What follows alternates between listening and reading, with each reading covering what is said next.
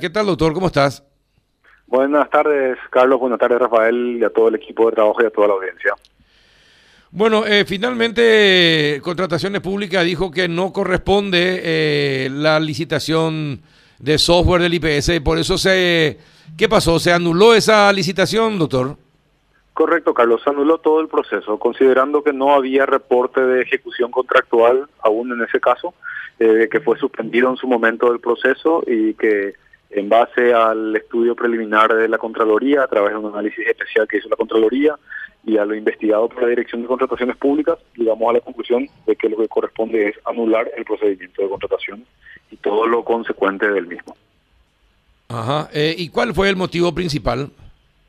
Eh, principalmente el, potencial, eh, yo no diría direccionamiento, sino el potencial eh, elemento limitatorio de participación que se dio en la construcción del pliego de base de condiciones, Carlos, y otros elementos técnicos también que terminaban siendo limitativos a la competencia. Entonces, lo que buscamos siempre es que en un proceso de contratación existen muchas ofertas disponibles. Acá existió un análisis técnico de este pliego de bases y condiciones a través de la investigación y se determinó que no existían elementos que justifiquen las condiciones exigidas a las empresas que deban participar y otros elementos técnicos más del, software específicamente y por tanto se determinó la nulidad del procedimiento. ¿Es una forma de decir que estaba dirigida, doctor?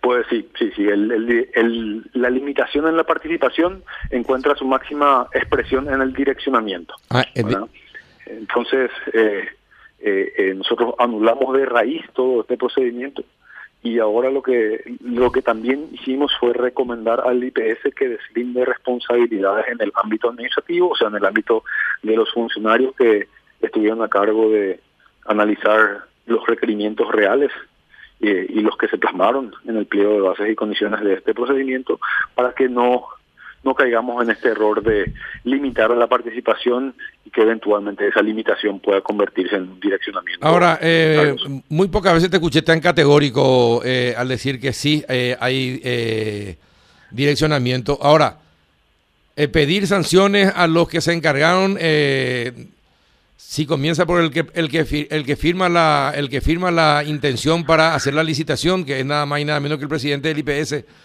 y después todos aquellos que participaron del proceso. Eh, ¿A quién en el IPS? A ver, ¿cómo ellos se van a castigar a sí mismos, doctor? Y es el sistema elegido por nuestra legislación en materia de responsabilidad del funcionario público, Carlos. Ese ya es un ámbito que escapa al mundo de las contrataciones públicas y mete, mete dentro de lo que es el régimen de la función pública. Eh, no quiero ser impreciso respecto a qué artículos pero justamente el Instituto de Previsión Social tiene presentada y, eh, si mal no recuerdo, ganada una acción de inconstitucionalidad contra la ley 1626, entonces ni siquiera te puedo llegar a responder cómo sería un procedimiento sumarial dentro del IPS para analizar la responsabilidad de los funcionarios eh, que, que fueron los partícipes de la construcción de este pliego de bases y condiciones. Es decir, eh, a tu criterio, la, eh, la Dirección de la Función Pública debería intervenir en este caso. Eh, vos sabés que el sistema de la función pública es diferente al de contrataciones públicas, Carlos, en el sentido de que la Secretaría de la Función Pública no tiene atribuciones de investigación ni de ah, control. Ah, ah, Lo único que hace, eh, ni siquiera hablando de IPS, estoy hablando del régimen diseñado en la 1626, eh, lo que hace la Secretaría de la Función Pública es disponibilizar una lista de los abogados que trabajan para el Estado. Entonces, cuando la institución cualquiera X le quiera sumariar a su funcionario, lo que hace es hacer un sorteo de todos esos abogados a ver quién será el juez instructor. Y ese juez instructor tendrá su oficina en otra institución pública. Si el Ministerio de Justicia le quiere sumariar a sus funcionarios, pide a la Secretaría de la Función Pública que se estructure ese sorteo y se sortea a un funcionario que puede ser, por ejemplo, del Ministerio de Relaciones Exteriores. Ese funcionario del Ministerio de Relaciones Exteriores actúa el juez instructor. Ante ese funcionario sorteado se lleva adelante el proceso sumarial y ese funcionario sorteado recomienda a la máxima autoridad de la institución en la cual trabaja el funcionario sumariado que aplique una sanción X o que sobresea de responsabilidad al funcionario. Más o menos respondiendo esa inquietud tuya de la misma institución es la que le aplica la sanción, se autoaplica una sanción ahí a su funcionario. eh, es un sistema híbrido. Sí, exacto. busca una participación de un tercero, pero como dicen los libros de derecho administrativo, en derecho administrativo siempre, siempre encontramos que eh, todos los que están involucrados en el proceso responden a una autoridad administrativa superior, nunca existe en puridad el tercero imparcial hasta llegar al Poder Judicial. Y sí, pues, es decir, lo que ustedes hicieron es cumplir con lo que dice la norma, pero porque saben que es que ellos se incriminen a sí mismos hace muy difícil, doctor. Y tenemos ejemplos eh, de, casos anteriores donde eh, de donde se derivó responsabilidad a los funcionarios intervinientes en los procesos de contratación. Podemos ver casos históricos, pero que nos llega la información oficiosa, ¿verdad? No tenemos un reporte completo para decir tal licitación que terminó con una anulación o con una declaración de irregularidad originó una investigación y tal funcionario eh, terminó sancionado en el régimen de la función pública. Es un proyecto interesante cruzar datos de responsabilidad al respecto y ya ya me anoto ese punto porque podría ser motivo de alguna eh, de alguna mejora de cruzamiento de datos entre Secretaría de Función Pública y Dirección de Contrataciones Públicas. Ajá. Bueno, eh, ¿qué tema, qué tema más interesante? Rafa, ¿alguna consulta sobre este tema al doctor Pablo Saiz? Sí, eh, realmente el tema es interesantísimo y yo sé, bueno, ahora están, están renovando la, la, carta orgánica de la Dirección Nacional de Contrataciones. Yo no conozco el proyecto, pero sí conozco, por ejemplo, el proyecto de reforma de la ley 1626 y realmente habría, habría que ver si, si todos estos problemas no se resuelven con un, con un foro, eh, con un fuero en el ámbito administrativo. Yo no sé qué opina, doctor, de, esa posibilidad. Y es muy interesante, Rafael, eh, y doctor Rafael, y desde el ámbito de la modificación de la ley de contrataciones públicas, creamos un espacio que no existe hasta la fecha y es muy importante para que se pueda eh, estudiar este tipo de responsabilidades, este tipo de actuaciones, y es el registro de eh, funcionarios públicos que pasan eh, de alguna manera por el proceso de contratación pública. O sea, hoy día pensamos en las unidades operativas de contratación cuando decimos qué funcionario público interviene, pero intervienen otros grupos de funcionarios públicos, otros operadores del sistema de contrataciones públicas, como por ejemplo los miembros del comité de evaluación, que son los que analizan las ofertas y las comparan con las reglas del pliego para ver quién es merecedor de la adjudicación, nada más y nada menos que eso. También está el grupo de funcionarios públicos que construye el pliego de bases y condiciones. Si bien la unidad operativa de contrataciones es la responsable de operativizar el sistema para publicar un pliego, eh, un área requiriente de la institución pública es la que construye ese pliego o la que suma especificaciones técnicas y eso depende de cada institución, de cada área, eh, cuáles serán los funcionarios responsables o los funcionarios que están a cargo de esa tarea lo que hacemos con la nueva ley o con el proyecto de ley, mejor dicho, es crear un registro de operadores del sistema de contrataciones públicas. Entonces, todos vamos a saber quiénes intervienen real y personalmente en cada una de las etapas del proceso de contratación. Cuando sopesamos en la Dirección de Contrataciones Públicas en general una situación que no nos gusta tener en el régimen de contrataciones públicas, y tenemos que diseñar la solución legal, muchas veces nos damos cuenta de que es mucho más útil la publicación de la información respecto a la eventual sanción de la inconducta como una suerte de, elemento para evitar esa conducta. En el caso de las de los precios referenciales fue mucho más útil que se publiquen los precios referenciales, que se publiquen los documentos que, del precio referencial y que se publique con firma al director de la unidad operativa de contrataciones el dictamen de ese precio referencial antes que entrar en la clásica reacción legislativa de sancionar una inconducta relacionada al precio referencial. Así mismo. Y otro, otro tema que, que es anterior inclusive a la, a la eventual y, puede, y, puede no implicar un direccionamiento del texto del pliego, pero sí una preferencia por algunos oferentes, es por ejemplo filtrar información, que es un tema que, siempre se tiene que cuidar mucho cuando se está en proceso de elaboración de los previos, de los, de los, de los pliegos. Si se, si se filtra información, aquel, aquella empresa que, que se benefició con esa, con esa información va a tener una ventaja sobre las demás. Totalmente, y yo no sé si creerte o no que ya viste o no viste el pliego, el, proyecto de, ley, Rafael, porque los comentarios están son muy precisos, pero por ejemplo, atado a esto que estás diciendo, está íntimamente vinculada a la cuestión del conflicto de intereses, ¿verdad? Eh, y, y lo que se busca con el proyecto de ley es ya trabajar en la prevención del conflicto de interés, o sea, ir dos pasos atrás del problema, no tener que investigar una situación relacionada a la presencia de un funcionario público o de una persona relacionada a un funcionario público en una licitación, sino evitar que se dé esa situación, que se conozca públicamente ese posible conflicto de interés a los efectos de que antes de que se presente una oferta, de que antes de que se inicie un proceso de decisión, ya sepa el funcionario público que tiene que abrirse del caso, que tiene que separarse de la evaluación o la empresa de que no puede ofertar, ofertar perdón, en tal o cual institución. Sí, que y que la autoridad esté informada, la máxima autoridad o la autoridad superior, para, para verificar que efectivamente ese funcionario que tiene un conflicto de, de interés aparte. Totalmente, y, y no, no sé si decirte más útil y más importante, pero igual de útil e igual de importante es que la ciudadanía esté informada de cuáles son los posibles conflictos de interés, porque realmente después de este año de pandemia lo que más aprendimos en materia de contrataciones públicas en toda la región, no solamente en Paraguay, es la importancia de la transparencia y lo muy pendiente que está la ciudadanía ahora del régimen de contrataciones públicas, de los regímenes de contrataciones públicas en todos los países de la región principalmente. Totalmente. Ahora, por otra parte, eh, en, la, en las últimas obras de los puentes, eh, obras públicas, ¿habría violado el manual de la Dirección de Contrataciones Públicas?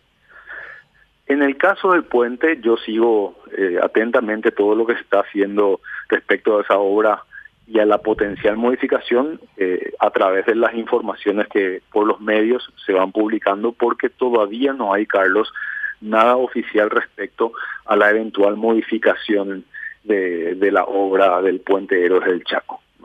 Escuché la conferencia de prensa del ministro, sigo atentamente todos los puntos, inclusive el Ministerio de Obras Públicas hizo una consulta sobre modificaciones de contratos de suma alzada y la regla general en materia de contratos de suma alzada es no modificar el precio. Eh, ¿En qué consiste este tipo de contratos? Eh, son modalidades de obras públicas o es una modalidad de las obras públicas en la cual el contratista, el, constructor, asume todos los riesgos inherentes a la ejecución de la obra y no puede pretender cobrar adicionales por imprevistos o por eventuales errores del proyecto presentado por la institución pública. Esto este tipo de cobros por imprevistos o por errores de proyectos en la administración pública son muy usuales en el sistema tradicional de construcción por precio unitario. En el contrato de suma alzada o llave en mano, el contratista, contratista perdón, ofrece una obra terminada a un precio determinado y no puede variar nada respecto a lo ofertado y a lo cotizado. Ahora bien, si esa obra a pedido de la institución pública necesita ser eh, cambiada por una adición de más obras o una disminución de menos obras, ahí sí eventualmente se podría analizar si hace al interés público la viabilidad de la modificación del contrato de suma alzada, pero nunca en base a errores del proyecto que presentó el contratista o omisiones del proyecto del contratista. Es un tema muy puntual, eh, muy técnico, que necesita de muchos filtros para poder ser aprobada una eventual adenda y como cualquier modificación de una obra o de un contrato público requiere de un análisis de precios muy fino por parte de la institución pública porque los precios de la sección modificada ya no provienen de una batalla de ofertas en el sector privado, sino simplemente de una propuesta ya presentada por el contratista que tiene a su cargo la ejecución del contrato. Ahora, claro, pero el, tema es que eh, aumenta el costo eh, en 18 millones de guaraníes el puente y en 16, en 16 millones el de la defensa costera en Pilar. Entonces, es importante el aumento que hay. Es, muy importante el aumento. La primera regla que se tiene que cumplir es el aumento no puede eh, superar el 20% del valor de la obra, que es una limitación de la ley de contrataciones públicas. Eh, y, y segundo, si estamos en presencia de contratos bajo la modalidad a suma alzada, no puede haber ningún incremento de precio unitario de la obra originalmente ofertada. Lo único que podría, y siempre eh, subrayo el verbo conjugado en condicional, ¿verdad? Podría llegar a ser admitido es pagar por más obras solicitadas por parte de la institución pública contratante. Nunca, nunca en un contrato de suma alzada se puede reconocer algún tipo de error en el proyecto o imprevisto que conlleve eh, la necesidad de cobrar más dinero para construir exactamente lo cotizado por el contratista, por la empresa. Así, a simple vista, con estos cambios, ¿se estaría violando entonces la carta de la dirección? No, no, Carlos, no, no, no, no, a simple vista no. Es justamente en el caso de la costanera de Pilar ya hay una adenda que amplía la cantidad de obras requeridas por parte del Ministerio de Obras Públicas. Se realizará, por supuesto, un control de esas obras adicionales ejecutadas para ver si se cumple con todos estos requisitos que estamos haciendo. Y en el caso del puente, te digo, todavía no existe ninguna adenda suscripta y nada comunicado por parte del Ministerio. por supuesto, estamos al tanto de que habría una modificación y de acuerdo a lo explicado por, por el Ministerio, la modificación estaría basada en la necesidad de aumentar la altura del puente respecto a la altura máxima del río de 22 a 29 metros y de ampliar la sección libre de pilares del puente para que exista posibilidad de que circule al mismo tiempo por debajo del puente más de un tren de barcaza o más de un barco. ¿Y cómo no se dieron cuenta de ese pequeño gran detalle? Eh?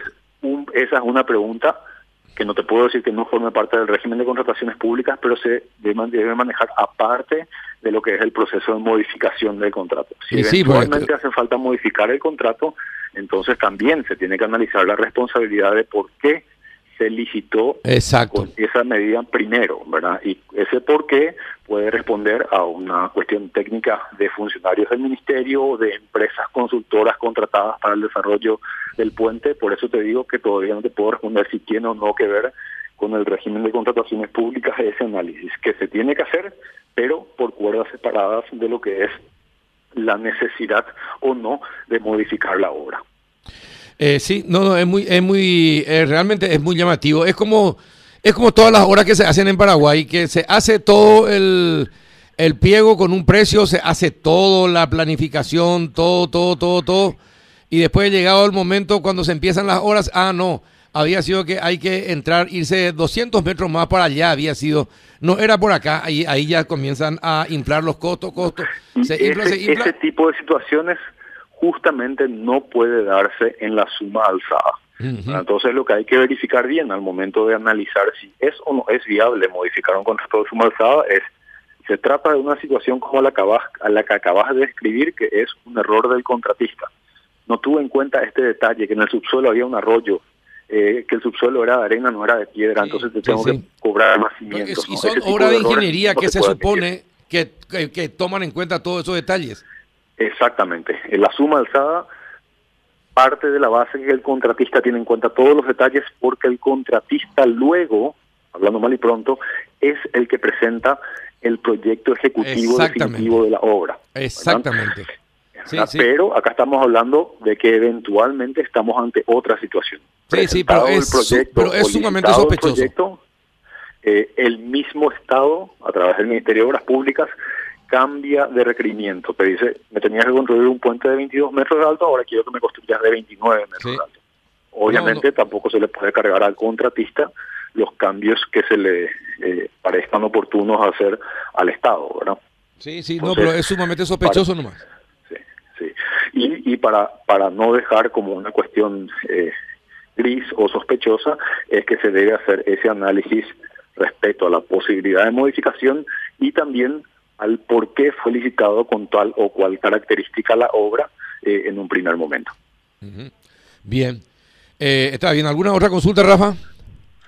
No, lo, lo que vos comentabas nomás y este, cambiando, cambiando idea con, con, el director, realmente si esto se generaliza, esta práctica de que Siempre con relativa facilidad se hacen adenda en mm. esta, en esta, en esta modalidad, al final va, va a perder su, su razón de ser esta, eh, esta modalidad.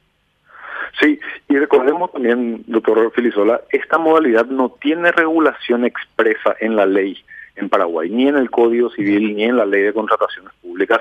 Hay una referencia incluida en el Manual de Gestión de Contratos de Obra Pública, dictado por la, o emitido por la Dirección de Contrataciones Públicas en el 2018, que es una suerte de, de guía operativa, no es una norma jurídica pura.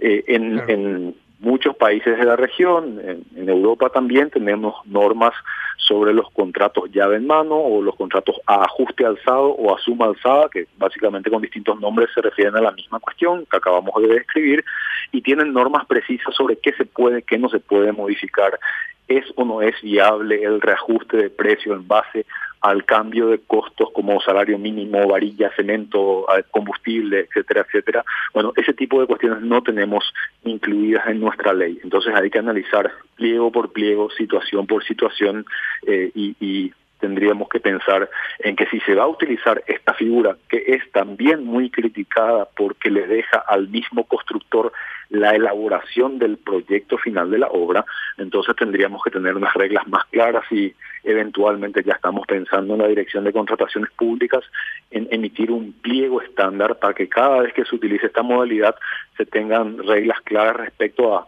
a estas y otras situaciones eh, similares a las que estuve mencionando.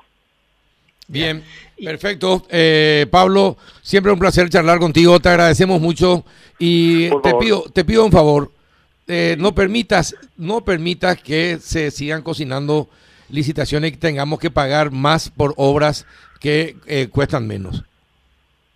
El último favor que me pediste, Carlos, significó la elaboración de un nuevo proyecto de ley. Vamos a ver cómo materializó.